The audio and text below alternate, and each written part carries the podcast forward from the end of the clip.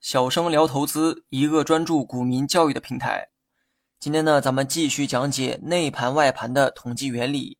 经过上期的讲解，很多人呢还是不理解内盘外盘的概念。如果你不想深究背后的这些原理，那你就将内盘定义为卖盘，将外盘定义为买盘。但如果你想做一个擅长分析的投资者，数据背后的原理一定要了如指掌。上期内容呢，举例讲解过内盘外盘的统计原理，但是呢，很多人啊也反映哈。炒股毕竟不是买卖萝卜，卖萝卜的例子虽然很好理解，但联想到股票交易过程之后，才发现很多细节难以通过买卖萝卜进行理解。那么面对这个问题啊，我今天举个实际的例子，帮大家理解一下外盘和内盘。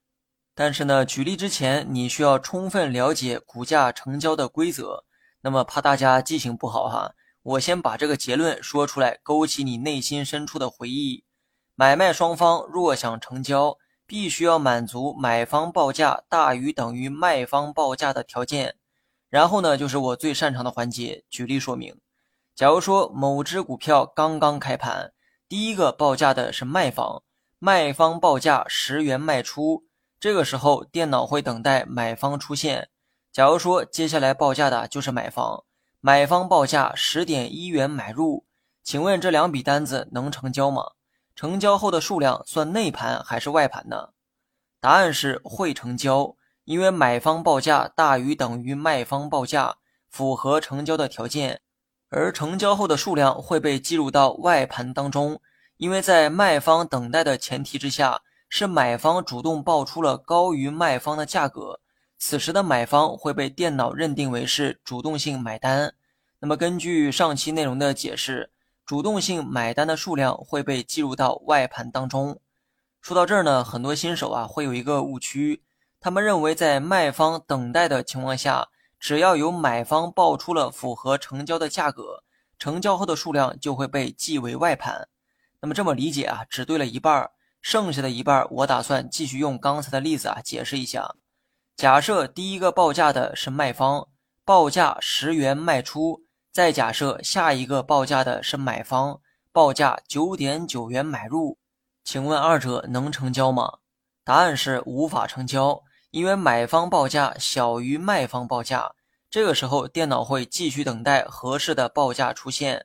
此时排队的单子啊有两个，也就是刚才报价十元的卖方和报价九点九元的买方。因为二者无法成交，所以只能排队等着。这个时候有第三个报价出现，假设第三个出来报价的是卖方，而且报价九点八元卖出，请问他能成交吗？答案是会成交，刚好能跟前面的买方成交。九点八元小于买方的九点九元，所以二者可以成交，而成交后的数量会被计入到内盘当中，因为在买方九点九元等待的过程当中。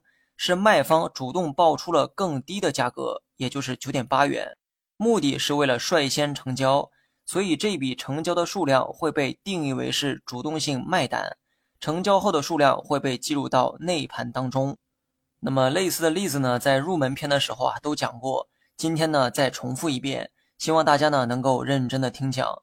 从刚才的例子啊可以看出来，你报出的虽然是买单。但成交后有可能会被定义为是主动性卖单，因为你的单子被卖方成交了，成交的这个数量认定为卖方卖出的数量，而不是买方买进来的数量。